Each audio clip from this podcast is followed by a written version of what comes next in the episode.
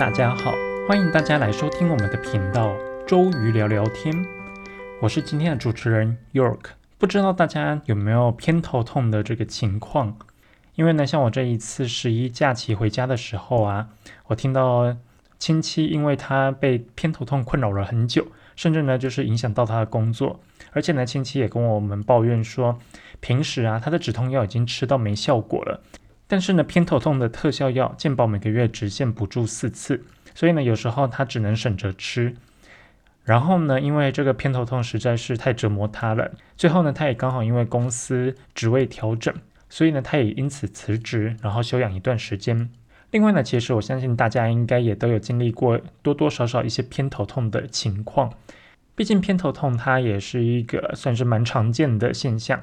尤其呢，像是有时候睡眠不足，或者是熬夜以及压力大的时候，我们也会出现偏头痛的症状嘛。所以今天我就想要来聊聊这个号称国民病的偏头痛。那首先呢，先来介绍一下偏头痛的症状。有许多头痛的病患，他们在看医生的时候啊，都会说自己是偏头痛。那通常患者他们在指的偏头痛是指他的头只有某一边在痛，但是呢，其实并不是单纯的单侧头痛就叫偏头痛。医学上呢，我们所指的偏头痛 （migraine） 它是一种特殊的症状，它有许多特征。那单侧头痛只是它的特征之一而已。偏头痛呢，通常是一种搏动性的头痛，也就是说呢，会有像血管搏动的规律性。虽然呢，偏头痛通常都是只有单侧头痛，但有时候呢，这个痛也会出现在前额、两侧、头顶以及后枕部的地方，或者是眼眶的后方。患者会经常有恶心、呕吐的现象，而且会出现怕冻、畏光、怕吵的一个情形。而且呢，偏头痛也有可能伴随许多神经系统的症状，像是某些人他们在头痛之前会出现一些视觉的症状，例如呢单眼或者是双眼的视力模糊，然后呢也有可能会出现视野缺损，还有闪烁的光点以及线条，还有物体的形状会改变等等。那出现这些症状呢，其实都是偏头痛的先兆现象。后面我们其实就会来提偏头痛，它其实还分有先兆现象的偏头痛以及无先兆现象的偏头痛。另外呢，像有时候会有一侧的肢体无力，或者是眼球动作障碍、晕眩等等。那这些比较严重的并发症呢，都很像脑部短暂缺血的症状。严重的话呢，可能会造成脑部的梗塞。所以大家如果有偏头痛的情况，一定要特别小心。偏头痛的发病率在台湾还算蛮高的。在流行病学的研究上面指出啊，偏头痛通常会在孩童或者是青少年的时期就会出现。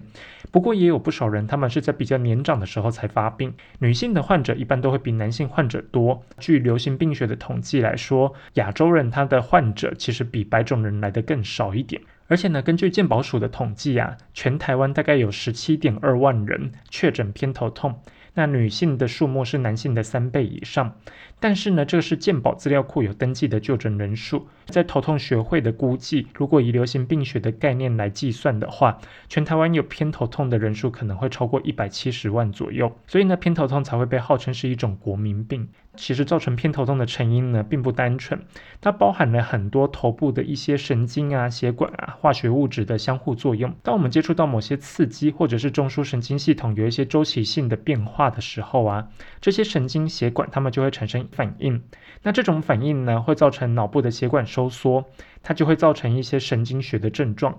而当头部的血管扩张的时候呢，因为这些血管对痛很敏感，就会造成搏动性的头痛。那就是偏头痛定义的症状。其实主要会造成偏头痛的原因有以下这些：第一个就是遗传。通常呢，偏头痛的患者，经常他们的家族成员当中啊，都可以找到其他有类似症状的成员。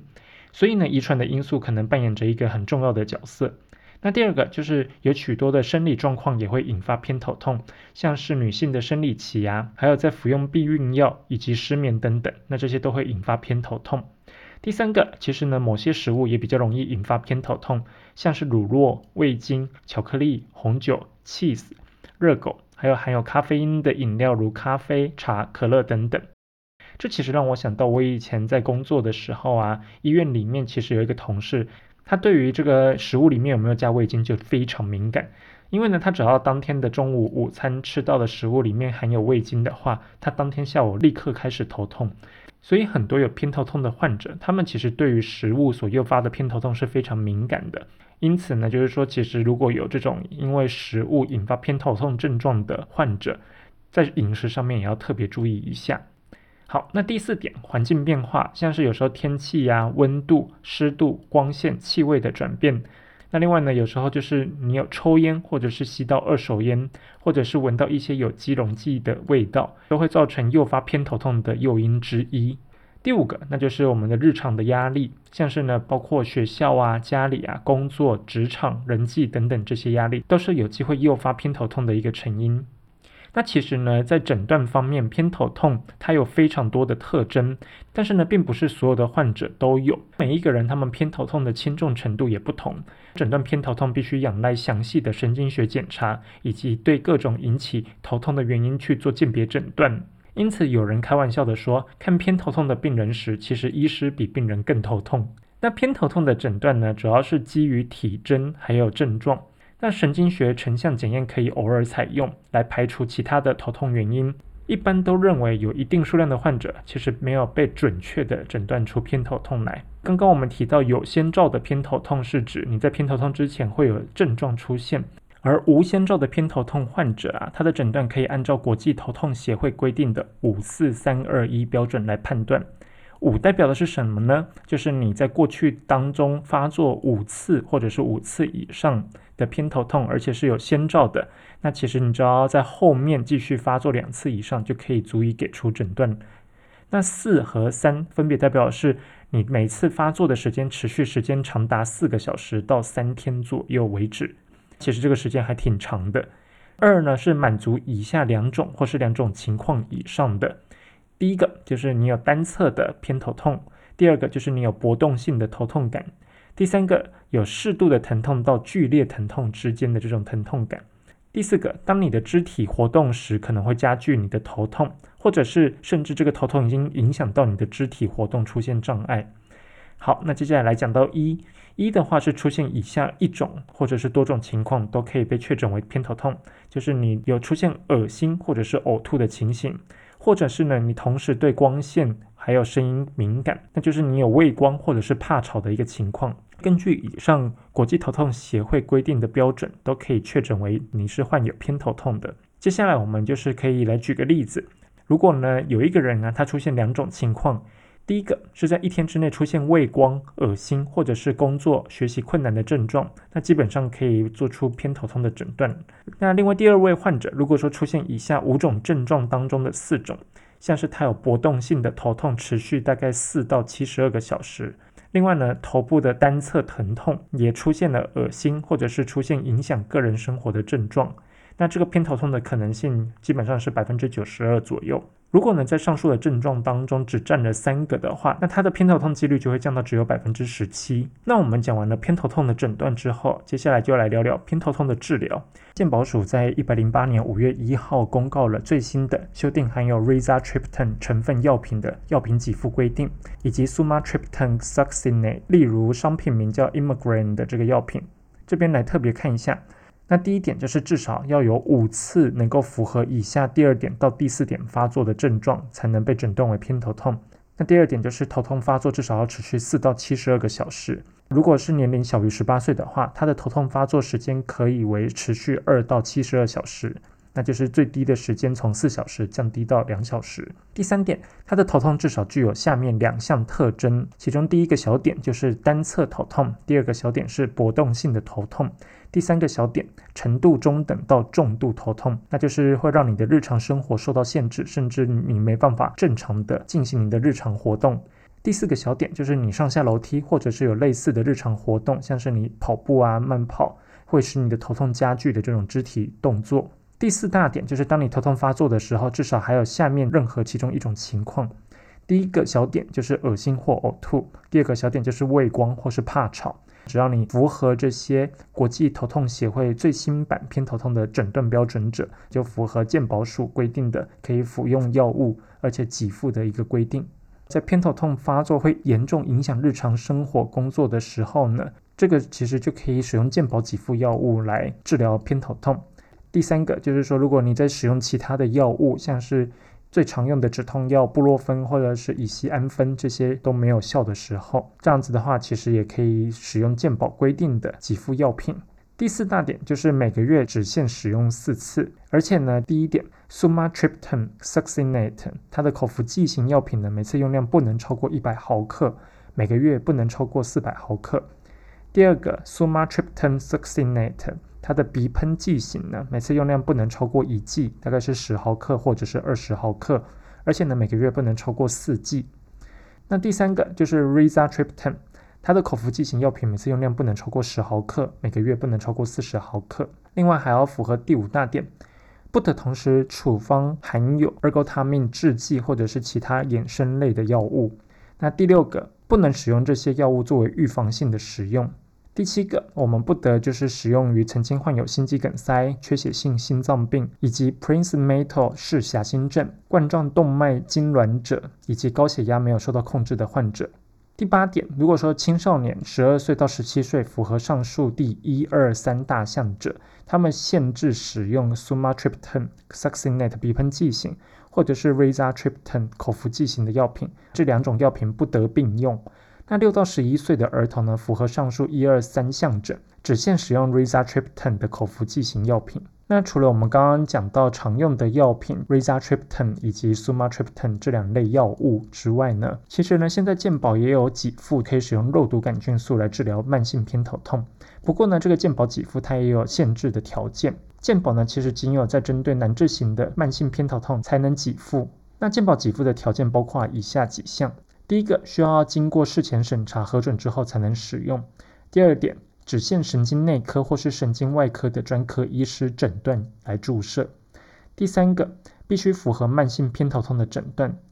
第四个，患者必须要经过三种以上偏头痛预防用药物。那依据台湾的头痛学会发表的慢性偏头痛预防性药物指南标准来建议用药，且至少包括妥泰或是妥偏甜治疗无显著效果的。那或者是没有办法忍受它们的副作用的这些患者。第五个，每次呢使用肉毒杆菌素注射的最高剂量只能达到一百五十五单位，而且呢每年最多只能进行四个疗程。第六个，首次申请给付两个疗程，那两个疗程治疗之后呢，评估每个月头痛的天数，需要比治疗前降低百分之五十以上才可以持续给付。第七个。接下来申请一整年的疗程，必须分为四次注射治疗。那疗程完毕后，半年内不可以再次申请。第八个，若是病况再符合就是慢性偏头痛的诊断的话，可以在申请一年使用量时，必须在病历记录就是治疗的相关临床资料以及头痛天数。第九个，神经内科、神经外科的专科医师需要经过台湾神经学学会训练课程，认证慢性偏头痛的诊断，以及肉毒杆菌素保妥适 PREEMPT 一百五十五 U 的标准注射法。第十个，不能与 CGRP 单株抗体制剂同时并用。